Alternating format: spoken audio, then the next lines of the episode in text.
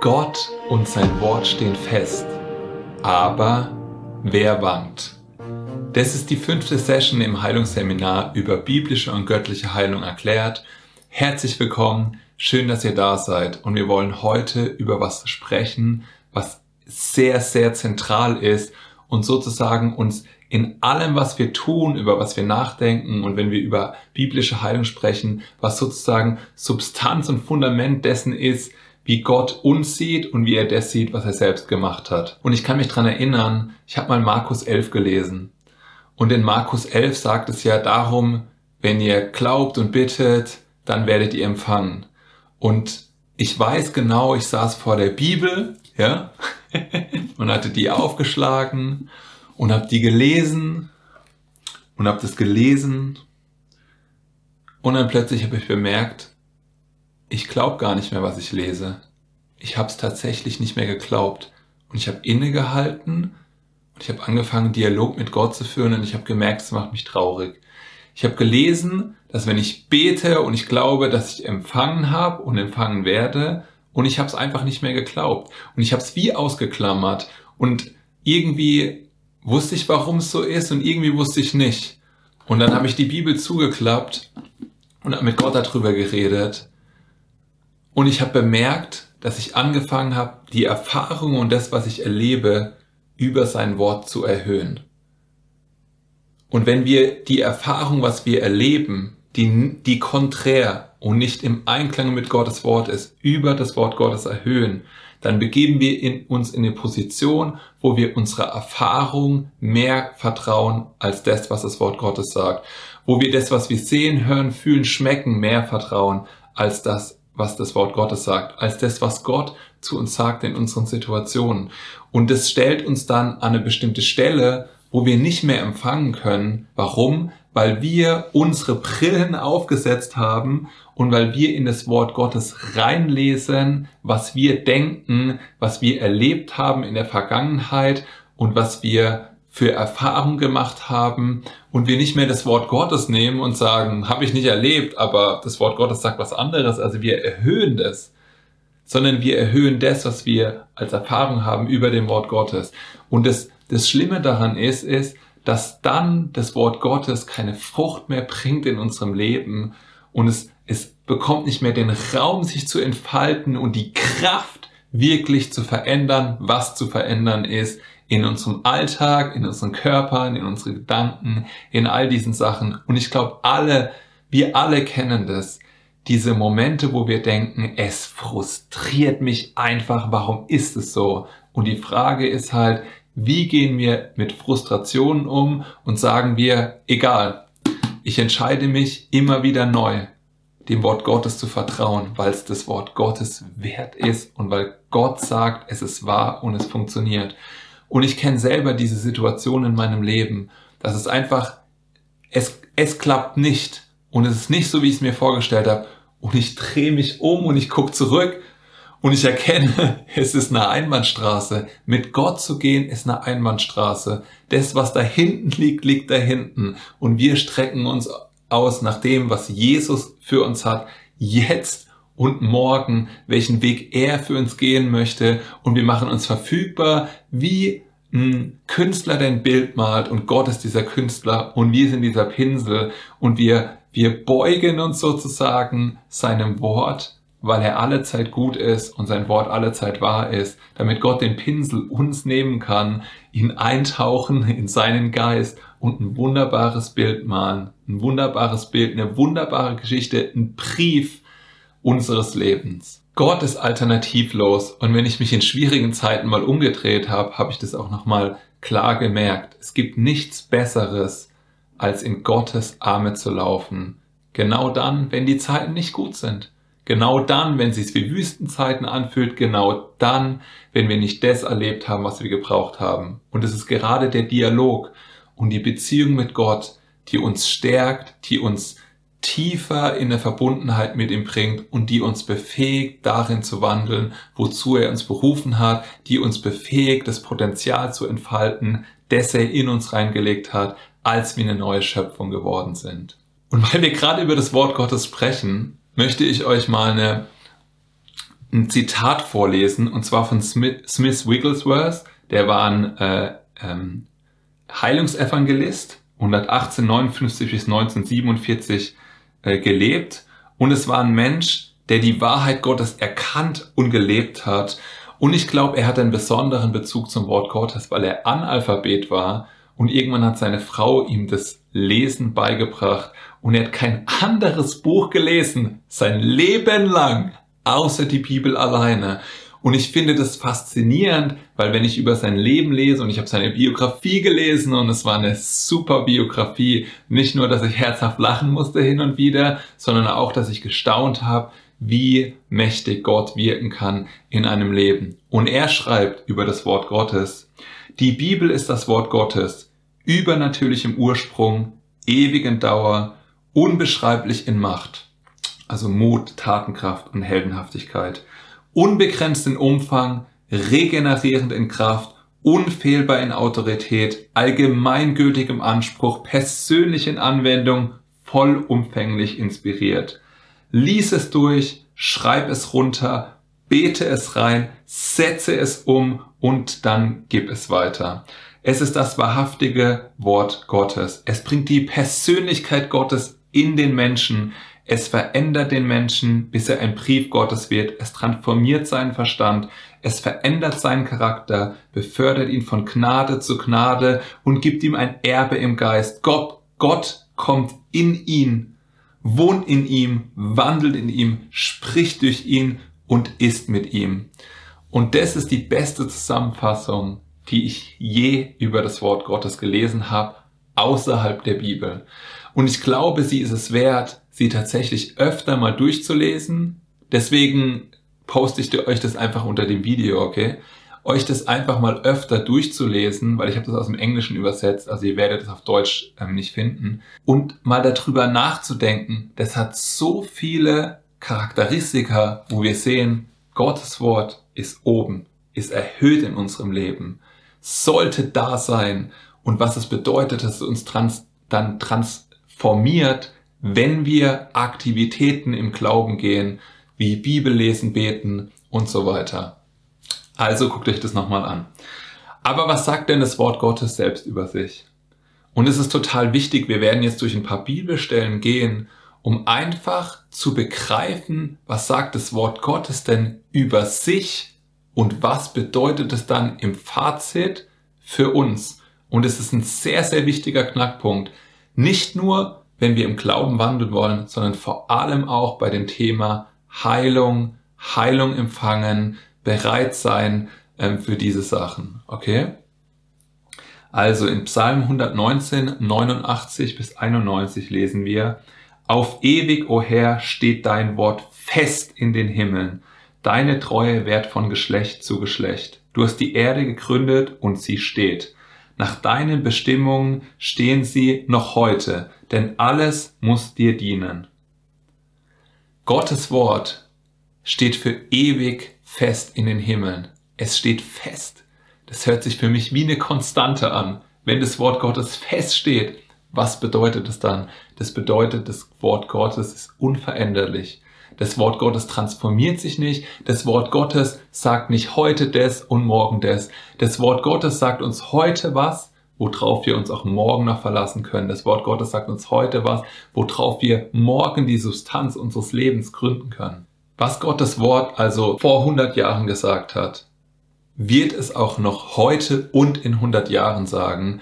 Und es ist deswegen wichtig, weil das bedeutet, Gottes Wort ist zuverlässig, richtig? Und ich würde gerne mal einen Vergleich mit euch machen, wie zuverlässig das Wort Gottes ist. Weil was Gott gesprochen hat, sind wie Naturgesetze. Also, wenn wir die Anziehungskraft haben, und wir kennen die Anziehungskraft, wenn wir springen, dann bringt sie uns wieder zurück, ja. Und sie hält uns sozusagen am Boden und gibt uns Stabilität und so weiter. Genauso ist es, wenn Gott Sachen in seinem Wort sagt. Es ist eine Gesetzmäßigkeit, es ist ein Prinzip, es ist ein Prinzip von seinem Königreich.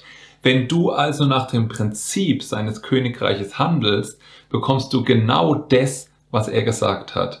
Wenn du dir die Anziehungskraft anguckst, dann weißt du, wie die Anziehungskraft funktioniert, richtig? Du springst und sie holt dich wieder nach unten. Und wenn du aus einer höheren Höhe springst, dann holt sie dich wieder nach unten. Und wenn du einen Ball nach oben schießt, dann fällt der Ball wieder nach unten. Wir kennen die Anziehungskraft, aber wir kennen diese vor allem geistlichen Gesetze aus dem Wort Gottes halt nicht. Oder oft nicht. Oder wir wissen nicht genau, wie wir da drin wandeln oder wie wir da reintauchen.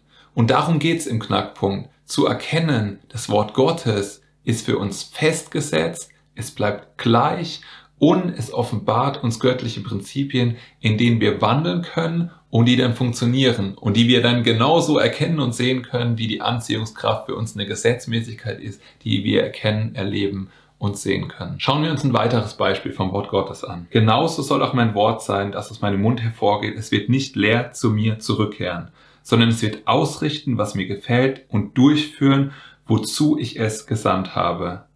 Wenn etwas also keine Ergebnisse bringt, seien wir ehrlich miteinander.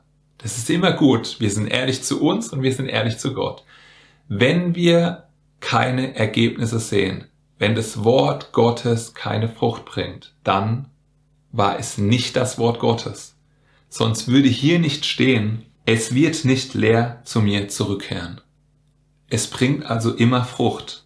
Und das ist ganz wichtig, das halten wir fest, okay? Also das Wort Gottes steht fest im Himmel, ist eine Konstante, ist zuverlässig und es bringt Frucht.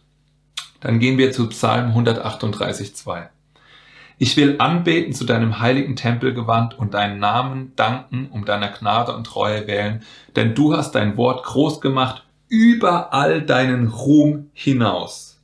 Und dieses Wort, das hier steht, über all deinen Ruhm hinaus, dieses Wort Ruhm, das heißt Name. Das heißt, Gott hat sein Wort über seinen Namen erhöht. Und ich versuche das mal an einem Beispiel zu verdeutlichen. Ich weiß nicht, kennt ihr diese Hip-Babygläschen? Die sind von mir noch gar nicht so weit weg, ja. Weil ich habe ja zwei kleine Töchter, eine ist vier und eine ist zwei und ich erinnere mich noch an das, an die Hip-Gläschen, ja, die ich gefüttert habe. Und der Hip damals, als er es gegründet hat, hat als Slogan gehabt, dafür stehe ich mit meinem Namen. Er hat sich also dazu verbürgt mit seinem Namen, oder er hält seinen Kopf dafür hin, wenn irgendwas nicht stimmt. Er hat sich verbürgt mit seinem Namen, dass wenn du ein Hipgläschen kaufst, Babynahrung, dass die Qualität richtig ist, dass es gesund ist, dass genau das drin ist, was da drin ist und so weiter. Das heißt, er hat auch, wenn du so willst, sein Wort über seinen Namen erhöht, richtig? Weil er gesagt hat, wenn das nicht stimmt, was ich sage, dann kannst du persönlich zu mir kommen. Dann bin ich nicht mehr valide, zuverlässig und so weiter. Und so macht das Gott auch. Ich lese es nochmal. Ich will anbeten zu deinem heiligen Tempel gewandt und deinen Namen danken, um deiner Gnade und Treue wählen, denn du hast dein Wort groß gemacht über all deinen Namen hinaus. Das bedeutet, stellt euch vor, wie mächtig Gottes Name ist. Wie zuverlässig Gottes Name ist. Gott hat das beste Image, die beste Reputation, richtig, die jemals irgendjemand haben wird. Und er sagt, ich erhöhe über mein Wesen, mein Charakter, meine Identität, über das, was ich bin. Ich erhöhe darüber mein Wort. Sein Wort steht über seinem Namen.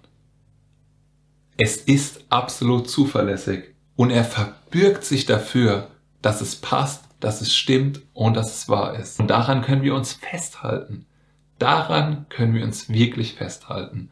Und es ist mein Herzenswunsch, dass wenn ihr die Bibel aufschlagt und ich bete Gott, ich bete, dass wir alle noch mehr begreifen, du hast dich verbürgt für dein Wort mit deinem Namen Gott, dass es uns ins Herz fällt und dass wir es wirklich, wirklich bemerken, was es bedeutet und dass es eine Offenbarung für uns wird, wie kostbar es ist und wie wahr. Schauen wir uns noch eine andere Facette in Maleachi 3.6 an. Da steht, denn ich, der Herr, verändere mich nicht, deshalb seid ihr die Kinder Jakobs nicht zugrunde gegangen. Und hier sagt Gott, dass er unveränderlich ist. Er sagt, ich verändere mich nicht. Ihr erinnert euch? Das Wort hatten wir unveränderlich, steht fest, Konstante. Gott haben wir unveränderlich, steht fest und Konstante. Das heißt, wenn wir es mathematisch ausdrücken, 1 plus 1 ist 2 und 1 plus 1 plus 1 ist 3, ja. Zu dem letzten Einser kommen wir sozusagen noch, wenn wir über Jesus sprechen. Das ist einfach so. Es ist einfach ein Fakt. Und Gott verändert sich nicht. Und er ist der gleiche. Er ist der gleiche für dich. Er ist der gleiche wie das, was er sagt. Und ihr wisst, Römer 2.11 sagt, es gibt kein Ansehen der Person. Wenn du irgendjemand kennst, an dem Gott gehandelt hat, mit Geschenken, mit Güte, mit Kraftwirkung, mit Heilung, mit irgendwas, dann wird er das auch bei dir tun, weil bei Gott gibt es kein Ansehen der Person. Du musst nicht etwas Besonderes sein, damit du empfangen kannst. Du bist etwas Besonderes geworden, als du den Glauben auf Jesus Christus gesetzt hast. Wir kommen nie auf unsere eigenen Grundlage. Wir kommen auf der Grundlage, die Jesus für uns gegründet hat. Wir kommen auf der Grundlage, dass er sein Blut vergossen hat. Wir kommen auf der Grundlage, dass er sein Leben hingegeben hat, dass er zu Sünde für uns wurde. Wir kommen auf dieser Grundlage und auf keine anderen. Und es ist wichtig, immer wieder uns daran zu erinnern, es gibt keine andere Grundlage. Wenn du als Grundlage deine Werke nimmst, sagt Paulus, dann bist du aus seiner, dann bist du aus seiner Gnade gefallen. Warum sagt er das? Weil du alleine nicht fähig bist, auf deiner Grundlage zu kommen und Jesus alles gemacht hat, damit du auf seiner Grundlage kommen kannst. Und genauso wie wir im Glauben die Vergebung unserer Sünden angenommen haben, genauso können wir und sollen wir auch in ihm wandeln. Wie ihr nun Christus Jesus den Herrn angenommen habt, so wandelt auch in ihm, sagt Kolosser 2. Wie ihr nun Christus Jesus den Herrn angenommen habt, so wandelt auch in ihm, so wandelt wir im Glauben. Erinner dich zurück, was hast du gemacht, um wiedergeboren zu werden? Was hast du gemacht? Dein Glauben auf, auf Jesus und sein Werk gesetzt, richtig, als du erkannt hast, ich kann's nicht, ich werde nie und, und, und du hast versagt falsch gemacht und du hast kapituliert, richtig?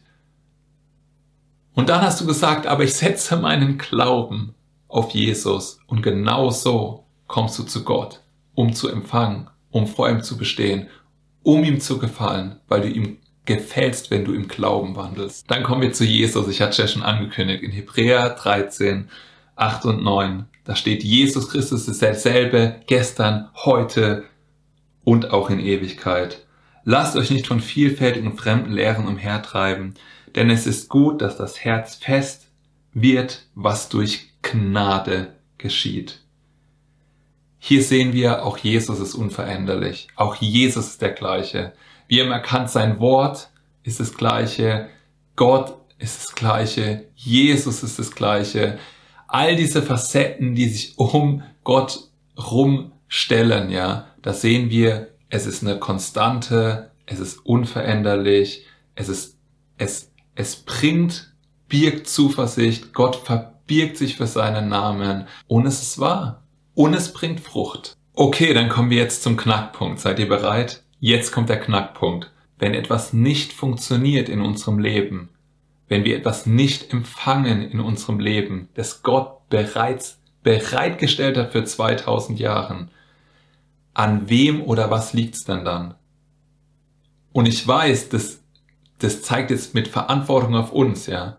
Weil wir die Variable in der Gleichung sind. Gott ist die Konstante in der Gleichung. Wir sind die Variable in der Gleichung und bestimmen damit, wenn ihr so wollt, den Ausgang der Gleichung. Und ihr wisst, Jesus sagt, wie im Himmel, so auf Erden. Mit dieser Aussage sagt Jesus bereits, es ist nicht alles hier unten so, wie es im Himmel sein sollte, aber es ist sein Wunsch. Deswegen sagt er, wie im Himmel, so auch auf Erden. Deswegen leitet er uns an, so zu beten. Und die Frage ist, wenn im Himmel alles konstant ist, alles perfekt ist, alles so, wie Gott sich das vorgestellt hat, wenn Gott eine Konstante ist und wir uns verändern dürfen, dann sind wir diejenigen, die ziehen, und zwar vom Himmel auf die Erde, dann sind wir diejenigen, die sich in einem an einen Platz, an einen Ort begeben, ja, und ich meine es nicht physisch, sondern glaubend, wo wir von Gott empfangen können.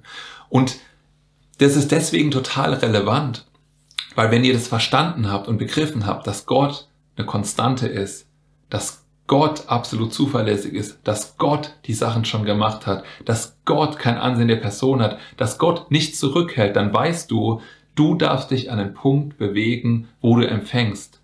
Und ich weiß, das kann sich nach total viel Verantwortung anhören. Ihr sollt es ja auch nicht alleine machen. Der Heilige Geist ist doch bei uns. Er ist doch unser Helfer, er ist doch unser Tröster, er nimmt uns in die Hand, er begleitet uns. Diese Hand dürfen wir nehmen und ergreifen und uns leiten und führen lassen, dass wir genau an den Punkt kommen, wo Gott uns haben möchte. Ist es immer leicht? Nein. Fühlt sich das manchmal wie äh, Wüstenzeiten an? Ja.